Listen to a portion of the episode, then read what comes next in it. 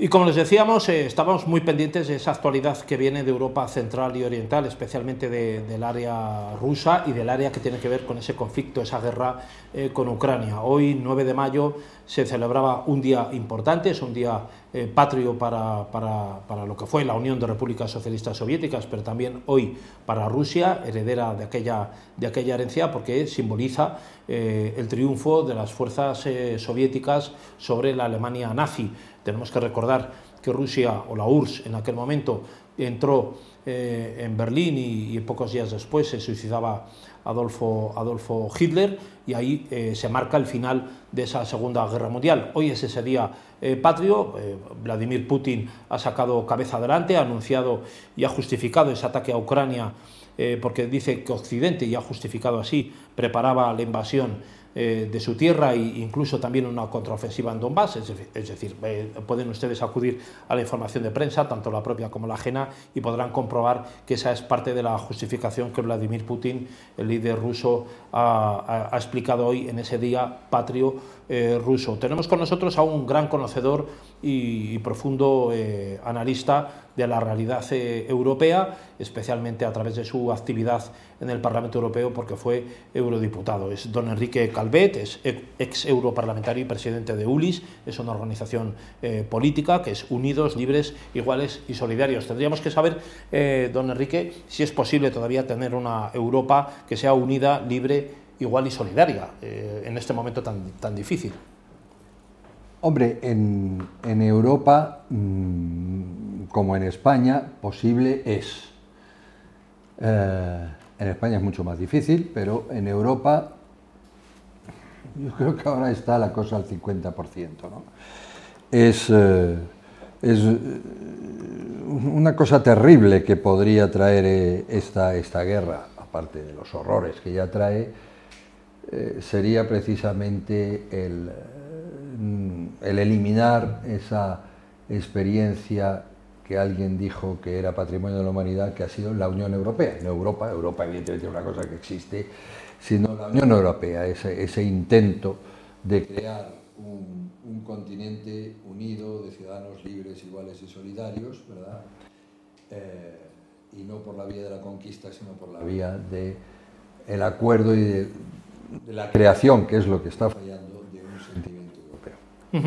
Don Enrique, había una, hace pocos meses, ¿no? tendríamos que remontarnos durante la pandemia se ha hablado de la recuperación, de esa enorme cantidad de dinero que iba a llegar a las arcas de los distintos países afectados por la pandemia, es eh, Europa, la Unión Europea, eh, eh, encuadrada con una, serie de países que pueden disfrutar de esos fondos y hay otros parajes del planeta donde eso no, existe. ¿no? Y había una ambición también por una construcción sólida de, de la Unión Europea, incluso en un concepto de seguridad y defensa común que parece que ahora con la guerra de Ucrania se ha visto, digamos, distorsionado, ¿no? porque vuelve a recuperar otra vez importancia la, la, OTAN. Eh, tenemos que recordar aquella, aquel discurso de Donald Trump, ¿no? Eh, exigiendo el 2% del PIB como mínimo, y, y, se hablaba en aquellos momentos por Alemania y por Francia de que había que plantear un eje diferenciado de, Estados Unidos. Ahora hemos vuelto otra vez a una dependencia eh, importante de los Estados Unidos para mantener un poco las, las premisas de esa solidez europea. ¿no? Bueno, pero es que el, el problema de,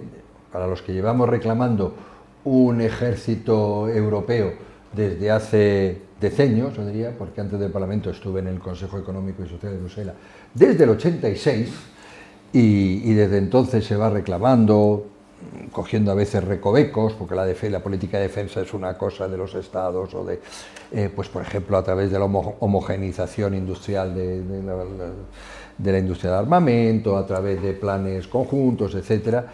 Eh, pero llegamos tarde, claro, llegamos tarde porque veíamos que esto podía venir, aunque nos ha sorprendido a todo, tarde o temprano, pero vamos, que en cualquier momento, si, es, si Europa, en un momento dado en que el, planeta sea lo que se ha llamado la globalización, realmente es una continentalización de las relaciones de poder. Y ahora, pues por el desarrollo tecnológico y por todo lo que se quiera, eh, las relaciones de poder la dominan unos países continentes con un gran mercado único que les sirve de reserva en un momento, es decir, una masa crítica importante de ciudadanos y un eje industrial o militar importantísimo, que son, pues eso, eh, Rusia, China, Estados Unidos, irán llegando tal vez, irán llegando tal vez Brasil, eh, Australia y tal, pero Australia tiene muy poca gente, por ejemplo. Y Europa tenía que decidir si quería pintar algo así o ser un mero comparsa económico eh, dividido entre varios países. Bueno, nos ha pillado el toro, claro, ahora es que no tenemos, como no hemos tenido más remedio que cuando la guerra de Yugoslavia, cuando no hemos tenido más remedio en lo de Libia, no, una vez más, es que la urgencia hace que dependemos de, Estados Unidos. Eso, eso nos, lo ha, nos lo ha recordado el señor Putin a sangre y fuego, Entonces, aún y con todo, probablemente eh, sea necesario hacerlo. Probablemente además, o sea, tampoco hay que eh, soñar, ¿no? de pronto el año que viene tendremos un, un ejército europeo independiente fuerte, etc. eso lleva tiempo. Lo que pasa es que teníamos que haber empezado hace mucho tiempo, pero empecemos por lo menos hoy. Probablemente sea un arma, ¿cómo diría yo? Un, eh, un brazo de la OTAN un brazo de la OTAN, o sea, no se trata de hacerlo contra la OTAN, el brazo europeo, pero con una gran capacidad de autonomía para por lo menos sus asuntos, ¿no? Y sus asuntos puede ser Yugoslavia, por ejemplo, ¿no? O, tenía que haber sido Yugoslavia. Y además no supone, como se pone la destrucción de los ejércitos nacionales, sino todo lo contrario, es decir, se tendrá que basar en lo existente, en el aprovechamiento, lo que pasa es que un aprovechamiento con una visión global y con una visión eh, global no solo de las fuerzas que cada uno puede aportar al estilo medieval, sino también de la industria de defensa que tenga visión europea, de la necesidad de crear portaaviones y para controlar el mar, que es la gran fuerza de Estados Unidos, a lo que todavía no llega China, que se está preparando. En fin, y, sobre todo se trata de un eh, Estado mayor centralizado, un mando único, en fin, etcétera. Pero claro, con mucha participación de españoles, franceses, etcétera, porque ¿de dónde los vamos a sacar?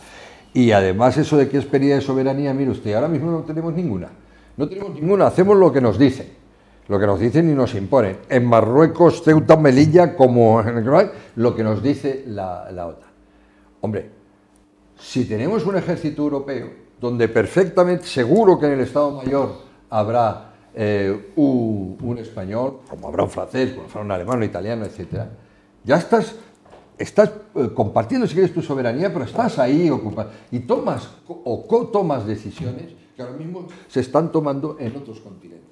Bueno, pues eso ha llegado tarde y desgraciadamente lo que estoy viendo es que esto en vez de servir a un acicate para recomponer una fuerza europea y una mayor y mejor unión, que supone compartir soberanía sin duda alguna, como ya lo hacemos con la moneda, por cierto, que no es nada nuevo, en vez de eso están naciendo eh, fuerzas que claramente se quieren, quieren destruir lo adquirido y volver a un nacionalismo aldeanista, ramplón, de no, soberanía total y tal. El otro día decía una persona en una televisión que me recuento, pero usted ve, se lo decía Margallo, fíjate, usted ve eh, a un finlandés mandando tropas españolas. Claro, dijo Margallo lo que hubiera dicho. Pues por supuesto, ¿qué problema? Igual que veo a finlandeses mandados por un teniente general español. Bastará el mérito, bastará ver dónde está la campaña, bastará eh, ver eh, si de los Pirineos, fin. Bueno, es, elemental. En, las misiones internacionales que ha participado España no ha quedado mal. O sea, no, y además yo, yo, visité ya un sitio donde se da eso, que es el Eurocorps,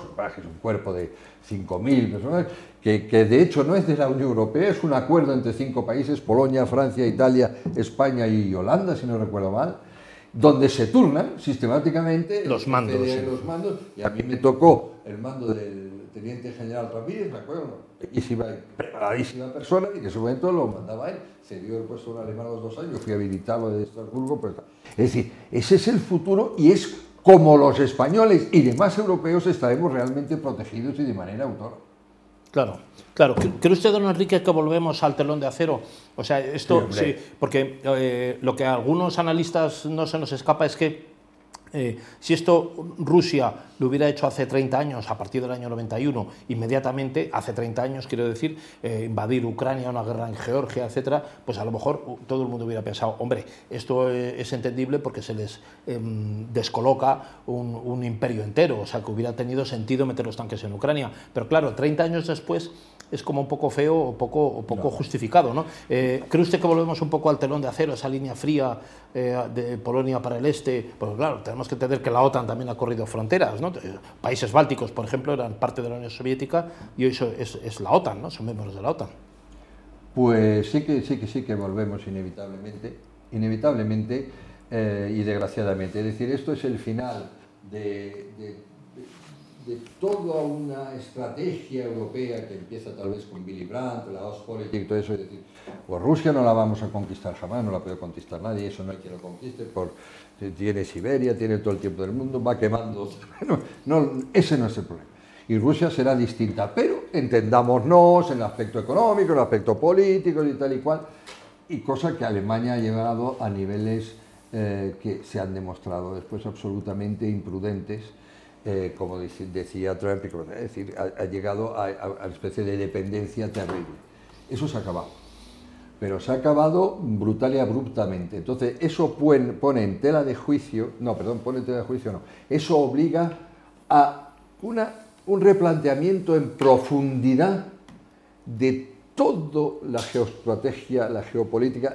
¿Por qué? Porque restablece un telón de acero. Eh, probablemente más, más brutal económicamente que el que había, que el que había antes. Y entonces eh, le voy a dar solo un, eh, un, ejemplo. Es decir, Alemania acaba de alquilar cinco eh, centrales marítimas de liquefacción, que eso es carísimo, solo hay 27 en el mundo. Y acaba de empezar ya, y eso claro, se tarda en construirlo dos años o más, a crear terrestres, que son todavía más caras en su territorio. La inversión que supone eso es de centenares de miles de millones de euros. Claro, uno no invierte eso para cambiarlo al cabo de un año. Eso es la decisión de que aquella época se acabó y ahora vamos a tener que energéticamente, industrialmente, geoestratégicamente plantearnos una Europa distinta. Entonces eso es así y por lo tanto durante tiempo lo vamos a pasar mal. Por cierto, y dejando ya la palabra a, gente verdaderamente importante. España también debería, aunque yo soy por su integración en Europa, debería tomar decisiones inteligentes para adaptarse a los nuevos tiempos. Hay que, hay que tener dirigentes, dirigentes inteligentes también. Claro, ¿eh? pero ya que aquí hablamos de empresarios y de personas vinculadas al mundo de la producción y con poder, por favor, exijan ustedes que en este país se dé seguridad jurídica prolongando las vías nucleares y permitiendo el fracking para no tener que comprárselo mucho más caro a Estados Unidos, hombre. a continuación, eso a corto plazo. Don Enrique, a continuación de usted tenemos casi todos son empresarios, o sea, que gente que sabe lo que vale un peine pues y ahí, paga sus impuestos ahí en les España. el reto, por si he dicho alguna tontería, ellos sí son importantes. Me, gustaría, don Enrique, quedarme con una pregunta pendiente, pero ya para la siguiente, que la haremos en una semana, dos o tres, cuando, cuando Dios quiera, eh, que será acerca de ese eje franco-alemán que tanto mm, prestigio, dinamismo, mm. impulso dio a la Unión Europea y que ahora parece eh, que está un poco tocado del ala. Me gustaría analizar eso con usted y apúntese la pregunta porque en la siguiente se la, se la voy a hacer. Sí, solo digo, habrá que recuperarlo y sobre todo habrá que recuperar mi idea de, los, de las primeras, segunda y terceras velocidades. Vamos, porque no podemos perder tiempo. Vamos a ello, don Enrique. Eh, continúen ustedes ahí, eh, volvemos en unos instantes.